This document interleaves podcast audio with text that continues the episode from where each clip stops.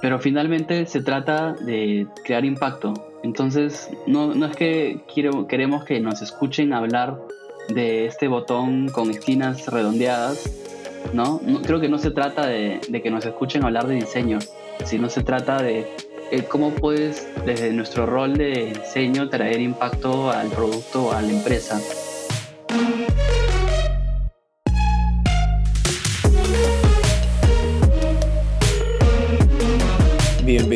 Bienvenidos a Design Stories Podcast, un show donde conversamos con diseñadores latinos trabajando en tech. En este episodio tenemos como invitado a Arturo Goicochea. Él es designer en Microsoft y nos comparte su historia de su interés por el UX, la ventaja de usar Twitter como herramienta de networking y cómo generar proyectos para un buen portafolio de diseño. Bienvenido Arturo al show. Gracias por tomarte el tiempo. Estoy contento de tenerte como invitado. Um, gracias, gracias por la invitación. Yo te conocí hace, ¿qué será? 6, 7 años y, verte crecer eh, como diseñador y que ahora estés trabajando en donde estás trabajando es, es un orgullo, creo, para como, peruanos, como compatriotas, ver eso enorgullece bastante. Pero para comenzar, tal vez nos puedes contar un poco sobre dónde estás viviendo actualmente y dónde estás trabajando actualmente. sí, claro. A ver, yo ahorita soy diseñador en Microsoft y vivo en, Seattle, Washington, en Estados Unidos. Mm, creo que nunca, no solo nunca imaginé que acabaría acá, ¿no? Pero habiendo llegado, sé que, bueno, de hecho, trabajé bastante en llegar, pero la verdad es que tuve bastante suerte eh, a, lo largo del camino. Desde que empecé todo, todo este camino del diseño. De alguna manera, las personas que llegan alto, he conversado con otros diseñadores de Google, de Spotify, me dicen algo similar, de qué suerte. Yo no creo que sea suerte, porque si fuera así, todos trabajarían en esas empresas. y, y, si, bueno, si, vamos ahora en, tu rol actual, ¿nos puedes contar un poco de, ya, de que eh, de repente a, grandes rasgos, no a detalle, eh, ¿en qué estás trabajando actualmente? A ver, yo dentro de Microsoft estoy en el equipo de, Office y ahorita en el equipo en el que estoy se llama Office Platform, que es un equipo que se, se enfoca en, no sé si has escuchado de los add-ins, ¿no? Como por ejemplo Zoom, por supuesto no es de Microsoft, pero hay una manera, un add-in de Zoom para que tú puedas fácilmente añadir un link de Zoom, por ejemplo, ¿no? Entonces, eh, es el equipo que se encarga de que puedas, de que terceros puedan desarrollar add-ins para que se usen estas funcionalidades dentro de Office, ¿no? Entonces, SAP o Bloomberg y, o, bueno, cualquier compañía son, pero esos son algunos de los grandes clientes con los que trabajamos para que puedan conectar sus aplicaciones con Office, ¿no? Ese es el equipo. Lo que yo estoy haciendo, ya una cosa que sí puedo contar, que salió hace poco, eh, no suena tan elegante, pero hasta ahora, para en la, en la web de Office, si tú tenías un add-in, no podías usar atajos de teclado con el add-in, ¿no? Es algo que existía con los add-ins antiguos se llaman com add-ins, pero no en los, en los web, que son los modernos.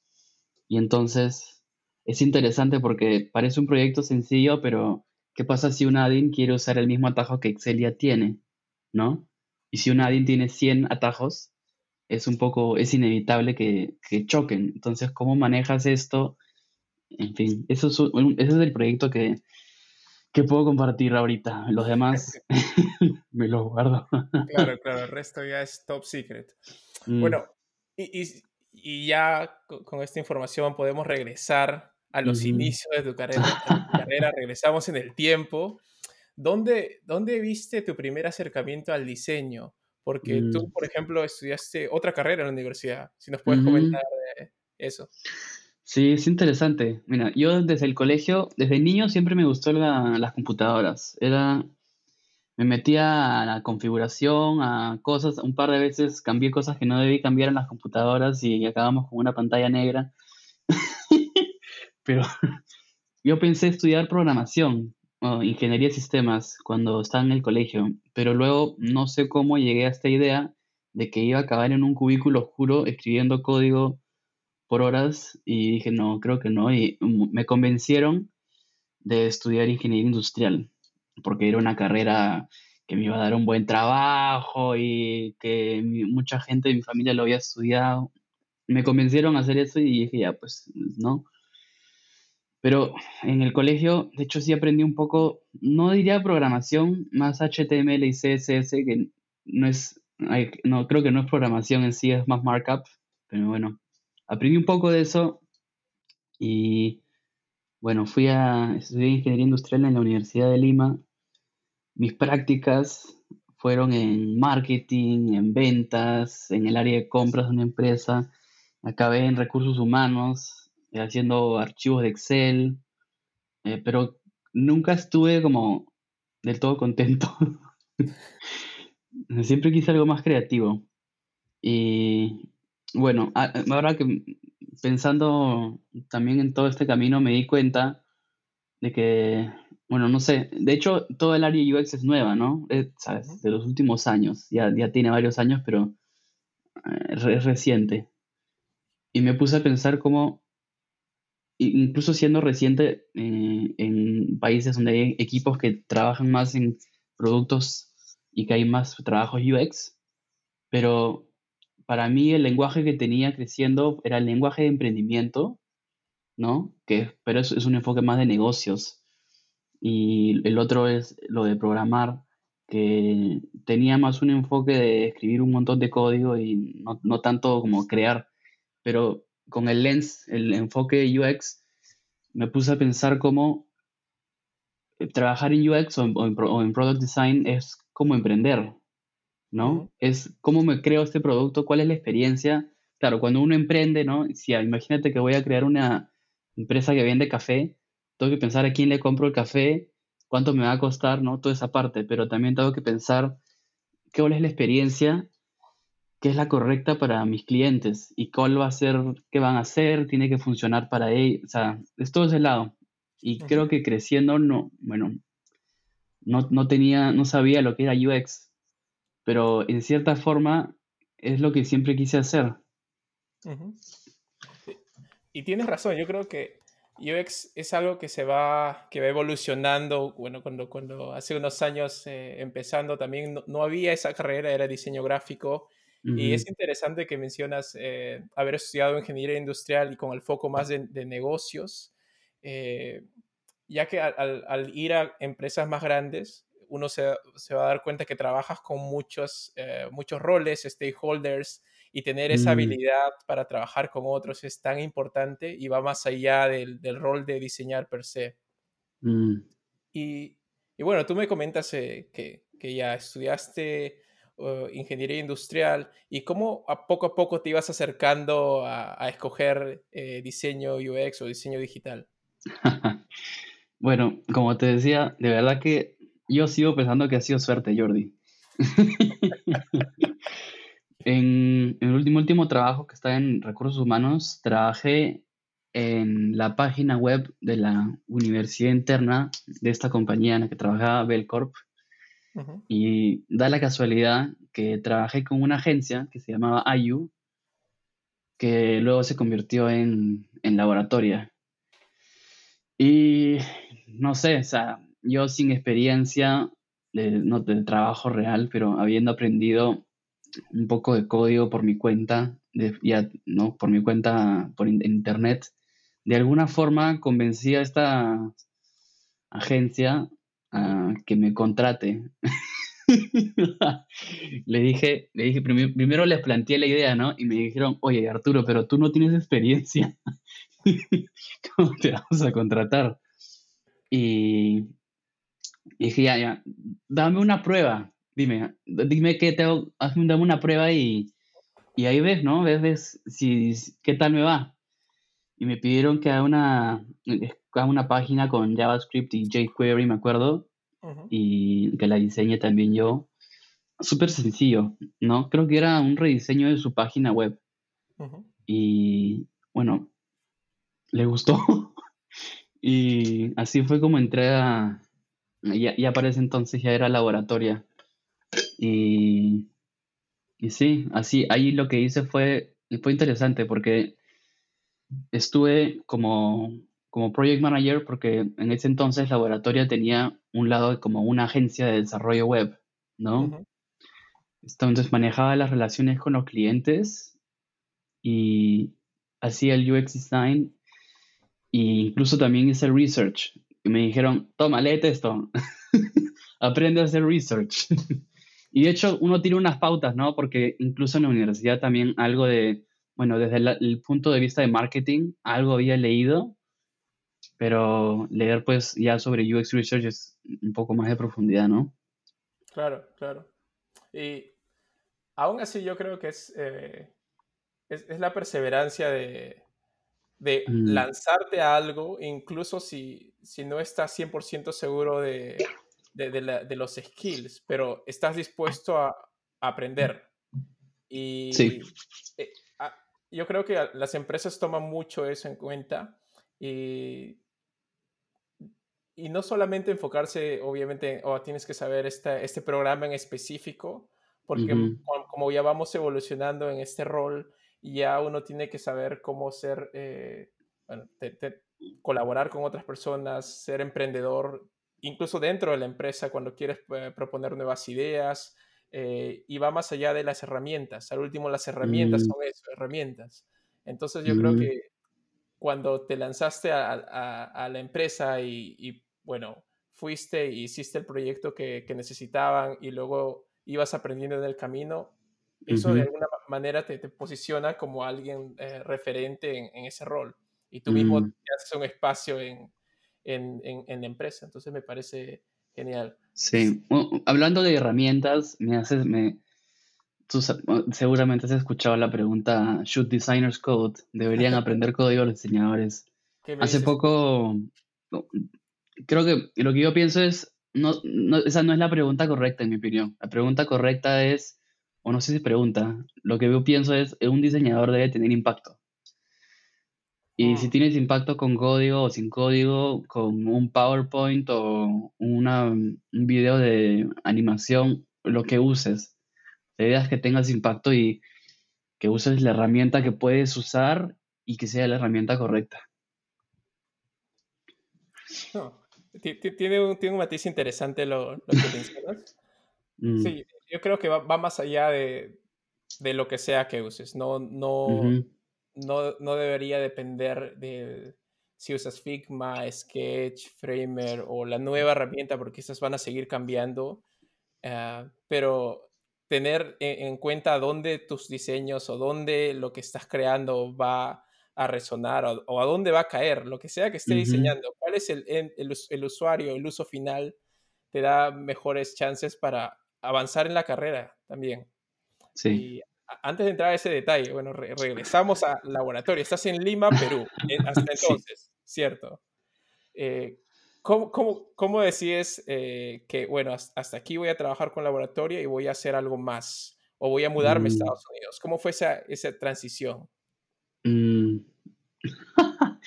fue un poco repentina, la verdad. Yo, de verdad que hasta ese entonces, incluso a día de hoy, uno de los mejores trabajos que he tenido ha sido el de laboratoria, ¿no? O sea, por el equipo de personas que tiene laboratoria, eh, por la misión de laboratoria, no sé, era, era increíble trabajar ahí, pero con Stephanie, mi esposa, conversamos la posibilidad de, de mudarnos a Estados Unidos, porque ella, ella nació en Hawái, entonces existía esa posibilidad, ¿no?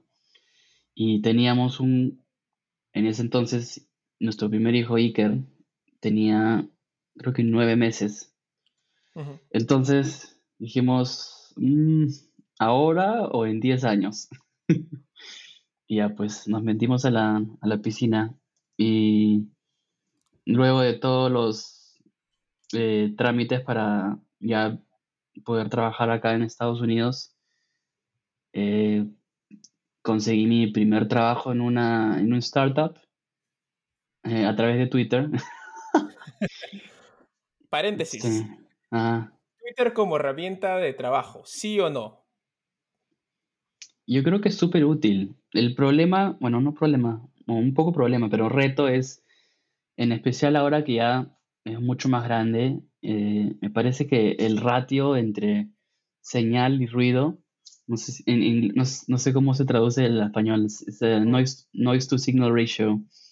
Hay mucha, mucho ruido, porque para mí Twitter personalmente es una excelente plataforma para conseguir insights, a veces conocer gente también, conocer, no sé, ver, ver artículos o tutoriales, cosas valiosas, pero hay mucho ruido porque, eh, bueno, y para mí Twitter tiene ese uso, ¿no? Pero luego también se comparten opiniones eh, cortas, puntuales, o no sé, a veces discusiones, peleas.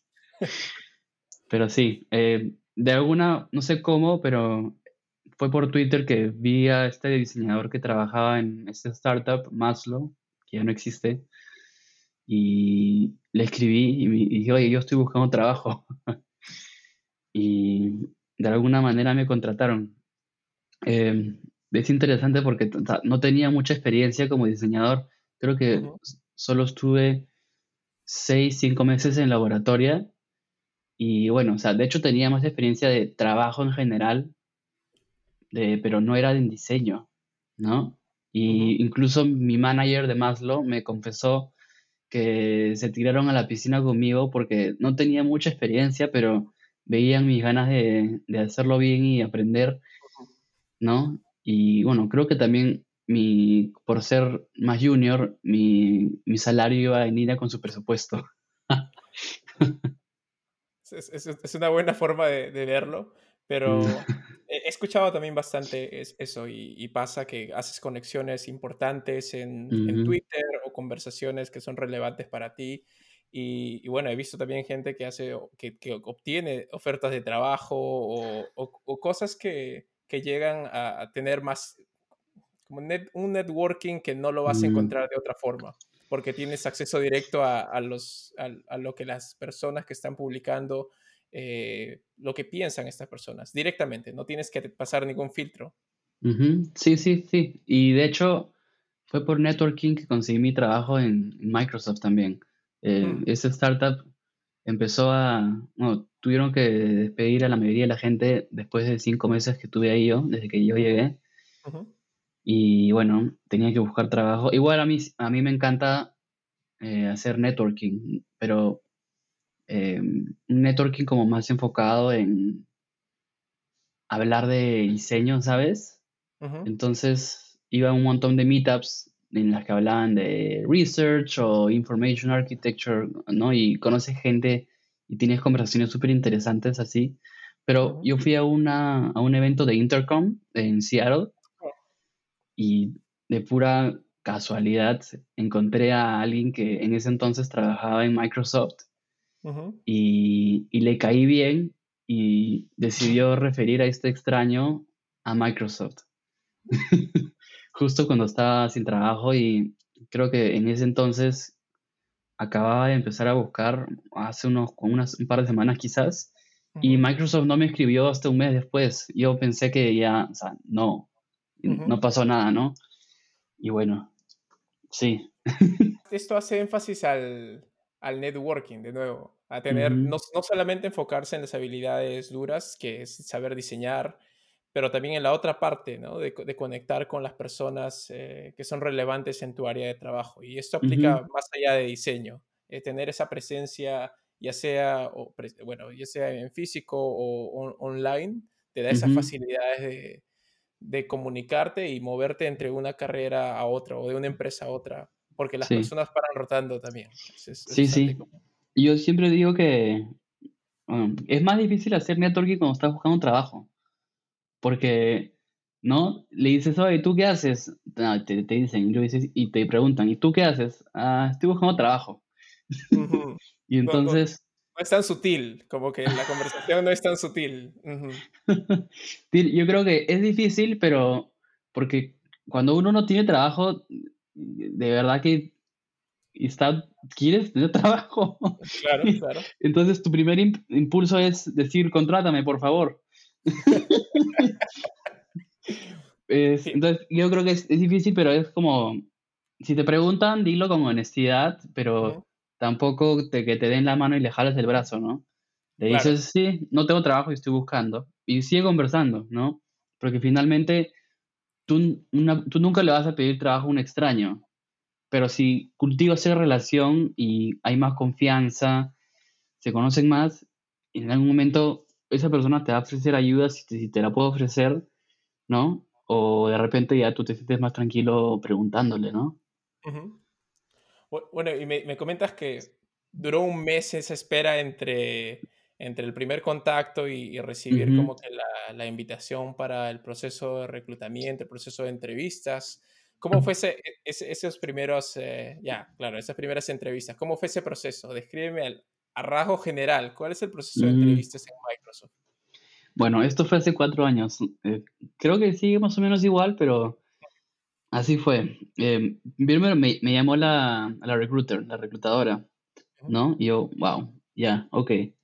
Entonces preparé mi, mi hice un, un deck con mi, mi, mi, portafolio en versión deck, ¿no? Y ya pues, la primera parte del día, porque fue un día completo, fue, y acabé muerto. Empezó con una presentación a un, a un grupo de personas y luego me fueron, después de esa, esa presentación de mi portafolio, me fueron como rotando, ¿no? Tuve que presentar el portafolio un par de veces de nuevo pero ya en one on one. En un momento me dieron un ejercicio de diseño, creo que me dijeron, invéntate el negocio que quieras y como diseñalo un poco y nos cuentas. Creo que eso fue lo que me pidieron. Y de ahí conversar con un par de personas, creo que el jefe de, de, quien sería mi jefa y luego el jefe de ese jefe también y nada, este, contarles de todas esas cosas. Eh, eh, bueno, y si hacemos un, pequeño paréntesis en, el proceso, ¿has tenido algún recurso o algo que te haya ayudado para prepararte para las entrevistas? Mm, yo creo, buena pregunta. Creo, creo que la entrevista se basa en que te conozcan lo mejor posible, ¿no? En mostrar tus fortalezas y tratar de... Creo que siempre que compartas un trabajo, no se trata de pasar una lista de todas las cosas que hiciste. Mira mi diseño acá, mira mi entrevista. Es más, contar, llevarlos en ese viaje de que entiendan los retos que se te presentaron y que puedan ver cómo resolviste esos retos, ¿no? Entonces, eh, me, acuerdo que presenté uno de los proyectos que, hice en laboratoria con, no voy a nombrar la empresa, y era un rediseño de su página web, ¿no? Entonces, era una página web contra compleja y creo que caímos en un diseño súper chévere, súper simple, pero que, bueno, nos, nos que hayamos cortado contenido, ¿no? Y tuvimos un reto ahí con los líderes que decían, esto no va a funcionar, la gente se va a confundir. Y nosotros estábamos súper tranquilos porque habíamos hecho investigación con usuarios en, en esa empresa y dijimos, ya, déjame probar un prototipo con los cambios que tú dices y el, el diseño que te hemos planteado. ¿no? Entonces, por ejemplo, ¿no? Presentar es, esa, esa solución, luego presentas lo que pasó después, entonces contarlo así, yo creo que te permite mostrar más cómo manejas un reto y, cómo lo resuelves, ¿no? Más que ser una, un listado de todas las cosas que hiciste en este proyecto. Ah, hay, hay, una nota acá importante que es que no todos los proyectos, o casi ningún proyecto que, he escuchado, he visto, son de cuento de hadas. Casi todos mm. tienen ahí un bache donde tienes que afrontar algún reto, ya sea eh, diferencia de ideas o cómo, eh, proponer algo con, con en base a, a, research, ya sea datos cualitativos o cuantitativos, y va mucho más allá de la interfaz, ¿no? Porque si no se vuelve una discusión como opinionated, que es un mm. yo versus tú. Sí, sí, sí. Si, te validas con research, tiene más chances de, de, de vender tu idea, de proponer el, el proyecto. Y, y, eso también he visto que valoran las empresas en general eh, para, para, para, contratarte, porque ven cómo, cómo es el razonamiento para, para afrontar esos retos, ese challenge que tienes en ese proyecto. Sí, sí, como dices, no todos los proyectos, la mayoría no son cuento de hadas, ¿no? Entonces yo creo que en especial si está frente a diseñadores, mientras que tú les cuentes lo que trataste de hacer, ¿no? O lo que lo hiciste, si bien no, así no te lo compren los stakeholders, ellos van a entender lo que pensaste y por qué lo hiciste y, bueno, creo que igual es valioso, ¿no? Y bueno, ya después del proceso de entrevistas, te, supongo que llegó la oferta en, un momento. Eh, ¿Cómo fue ya el, onboarding en, Microsoft? ¿Dónde fue eh, ese primer contacto cuando estabas ya conociendo a tu equipo, conociendo lo que ibas a hacer? ¿Cómo fue esa experiencia? Mm. Bueno, cuando me dieron oferta ya pasó toda esa etapa de, del papeleo y esas cosas. Creo que si me acuerdo bien, en Microsoft hay algo que le dicen NIO, que es como toda una mañana que te cuentan de Microsoft, de la cultura, cosas así, y un par de cosas más que faltan hacer, como tomarte tu foto y te dan tu tarjeta y tu la, no, la laptop nos la dieron después. Pero, pero sí, y creo que ese día almorcé con mi jefa, ¿no? Que de hecho no sabía quién iba a ser mi jefa y tampoco sabían que iba a trabajar. creo que suele ser así en Microsoft. Y nada, después me dijeron, ven a este edificio y empiezas, ¿no? De hecho, en las primeras semanas es un poco que me contaron del proyecto en el que trabajé no puedo comentarlo, ese en particular, pero no, lo chévere era que el equipo, mi jefa estaba al costado en una oficina, estaba solo ella, pero el resto del equipo estaba en este espacio grande, ¿no? Entonces era súper chévere porque em, estábamos todos ahí en el mismo espacio y podíamos compartir, era un equipo creo que de ocho personas. Entonces, a, mí me encantó ese, ese proyecto, la verdad. Era súper chévere. Pero entonces era revisar el, en ese momento el, el archivo de Sketch, ¿no? Y empezar a meter y, y, ver lo que habían hecho hasta ahí y ya pues me metí a trabajar en mi parte del proyecto. Claro, claro.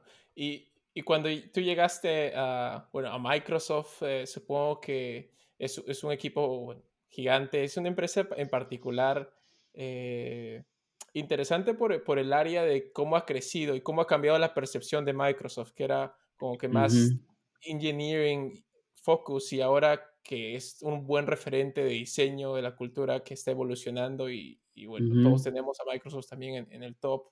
Eh, ¿Tú has vivido ese, ese, cambio, esa transición a tenerle más importancia al, al, diseño al pasar de los años? ¿O cómo fue ese proceso para ti? Yo creo que sí. Sé, sé, me han contado que cuando yo entré a la compañía ya ya había cambiado un montón en ese aspecto y de hecho desde que estoy he visto cómo ha seguido cambiando, ¿no? Satya, el CEO, habla mucho de, escuchar a los clientes, ¿no? Y diseñar para ellos y hay esfuerzos internos para seguir trabajando en ir en esa dirección, ¿no? En que más gente hable con clientes, no solo los diseñadores, sino todo el mundo, ¿no? Para crear esa empatía y también en, en seguir trabajando en que más gente no solamente sea hablo con el cliente, sino sea hablar con el cliente y sé escucharlo, ¿no? Porque si te dicen, quiero que todos mis hijos nos den vueltas porque me parece divertido, le dices, ay, ya, ok, ¿no? Tienes que saber que no, no, tienes que hacer lo que te piden explícitamente, sino qué te quieren decir, qué están buscando con eso que te han dicho, ¿no? Leer entre líneas, esos detalles que no te cuentan. o que no te saben contar, ¿no? Porque finalmente ellos te están diciendo lo que se les ocurre, quieren ayudarte, quieren darte soluciones y tú realmente lo que quieres hacer es entender qué les es difícil o qué no pueden hacer con tu herramienta a día de hoy, ¿no? Buen punto. Y, ya ahora estás casi cinco años, ¿cierto? En, Microsoft. Eh, más o menos. En septiembre cumplí cuatro años. Wow. Eh, yo dije, yo, dije, nunca voy a trabajar en Microsoft. Qué aburrido trabajar ahí. y ahora que estoy ahí, me, la verdad que me gusta bastante. Eh, estoy bastante contento porque como cultura, no me lo habría imaginado, pero es súper chévere, la gente te, te, cuida mucho, ¿no? Em, hay, mucho enfoque en bienestar de las personas y no sé, lo, aprecio un montón y creo que además yo como diseñador encajo súper bien ahí porque mi enfoque más es en pensamiento de producto más que en visual, ¿no? Diseño visual no es tanto mi fuerte, entonces puedo trabajar en problemas súper complejos y eso me gusta. Vamos a hacer una tangente aquí has mencionado el, diseño visual y ahora eh, conozco mucho talento, bueno, compatriotas eh, peruanos que son muy, muy buenos en talento visual. ¿Qué le recomendarías a ellos si en algún punto quieren trabajar en empresas como Microsoft? ¿Qué skills deberían enfocarse en mejorar? Oh, depende, depende, porque por ejemplo, hay empresas como Facebook, por ejemplo, que buscan al diseñador que lo hace todo. ¿no? Tienes que ser muy, bueno en visual, muy bueno en interacciones, muy bueno en crecimiento de producto. Tienes que hacerlo todo porque así es como están estructurados.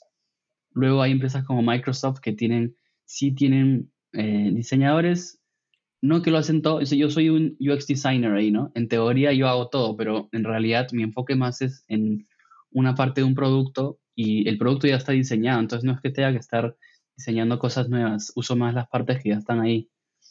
Pero en Microsoft tenemos diseñadores de motion designers, tenemos, sí tenemos diseñadores que se enfocan en la parte visual, entonces te permite encontrar un rol en el que usas los skills que tienes, ¿no? Ahora, si eres alguien más visual y quieres trabajar en, producto, yo creo que necesariamente vas a tener que, trabajar en, la parte de, de, producto, ¿no? En esas no solo las buenas prácticas de, ¿no? Si aprieto algo, ponme el botón para atrás, no sé, convenciones así que, uno usa aplicaciones y están ahí y las espera. Y yo creo que es aprender esas cosas, cosa que mientras que vas diseñando aplicaciones o pantallas o lo que fuera, ya tu, ojo empieza a, a detectar, ah, acá me falta esto, no esto para acá, ¿no? Vamos, vamos a, un tema en específico, ya sea alguien que está empezando su carrera, eh, bueno, como diseño gráfico. Digamos que ahora veo que hay algunos institutos o, carreras incluso sobre, sobre UX, que poco a poco se hacen más populares. ¿Cuál sería el, paso a paso que tú harías hoy, por ejemplo, para alguien que está empezando en, en volverse UX designer y trabajar algún día en Microsoft? Wow, es una buena pregunta. Yo creo que para para que te contrate una buena empresa, tienes que tener un, buen portafolio que es, complejo porque ah, existe, el reto que muchas empresas, incluso para puestos junior, te piden tres años de experiencia. Entonces dices, oye, un momento, ¿cómo consigo la experiencia si me pides tener experiencia? Eso es como complicado, es complejo y creo que hasta a día de hoy no hay una excelente solución. Si puedes este, hacer trabajo pro bono con, al menos, no sé, si lo haces, nadie quiere trabajar gratis, todos tenemos que trabajar para ganar plata para poder vivir. Pero si puedes este, hacer unos proyectos pro bono para al, menos un non-profit o una ONG, ¿no? Al menos así te sientes bien de que estás regalando tu trabajo. Ah, no, pero no siempre es posible, porque si tienes que trabajar, a veces no te queda tiempo, entonces es complicado. Y finalmente, lo difícil creo que es ese reto de conseguir trabajo lo más real posible en tu portafolio, ¿no? Eh, como hablabas de la importancia del networking, ¿no? Si tienes trabajo que, eh, no quiero decir no es real, pero no, o no es trabajo con, que hiciste con alguien, ¿no? Igual es valioso porque puedes mostrar tus skills y cómo los usas.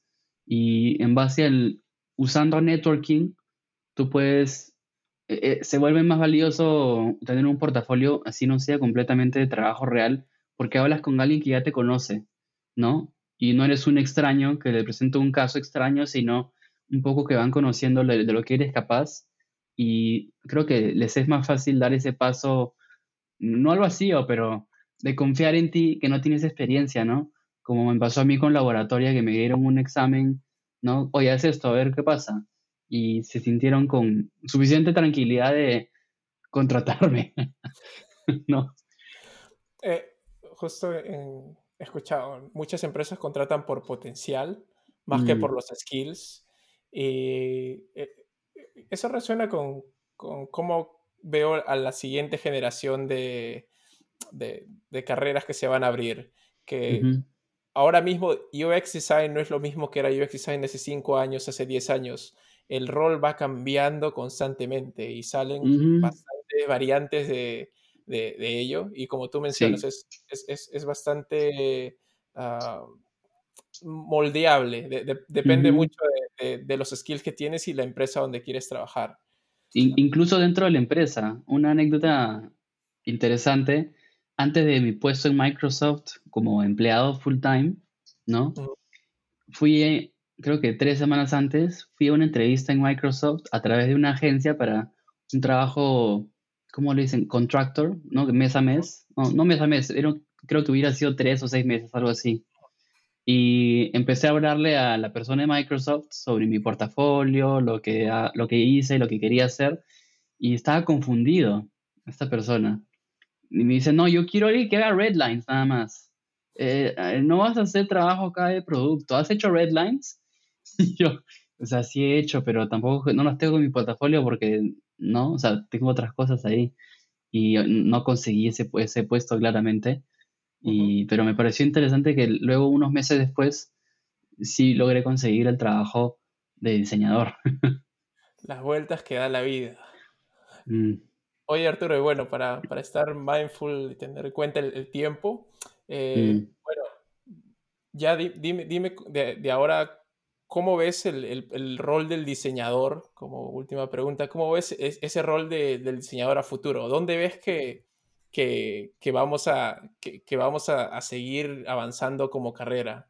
Mm, yo creo que, no sé, como te digo, para mí el diseño está, es muy cercano o parecido al emprendimiento. Y hablamos hace mucho tiempo de, de que el diseño tenga un, ¿cómo se dice? Un sitio en la mesa, sit at the table, le dicen en inglés, ¿no? Claro. Pero finalmente se trata de crear impacto. Entonces, no, es que quiero, queremos que nos escuchen hablar de este botón con esquinas redondeadas, ¿no? creo que no se trata de, de que nos escuchen hablar de diseño, sino se trata de eh, cómo puedes, desde nuestro rol de diseño, traer impacto al producto o a la empresa. Entonces, para mí es interesante, bueno, eh, es que hay tantos caminos, ¿no? Para crear impacto, pero para mí lo, que más me llama la atención es entender más el negocio y desde nuestros skills como diseñadores y ese entendimiento del producto y la experiencia que tiene el usuario en el producto, cómo puedes tener más impacto y más involucramiento en el trabajo, incluso de estrategia del, producto, ¿no? Y creo que los skills y la posición en la, en la que estamos nos colocan en un excelente lugar para hablar de eso, ¿no? Totalmente. Listo, Arturo. Eh, dime, ¿dónde te podemos encontrar online? Yo estoy en Twitter como Arturo Boicochea y bueno, básicamente ahí Gracias por escuchar este episodio. Si te gustó el podcast, no olvides de suscribirte en Apple Podcasts, Spotify o tu aplicación preferida. También nos puedes encontrar en redes sociales o en designstories.fm para estar al tanto de las novedades del show.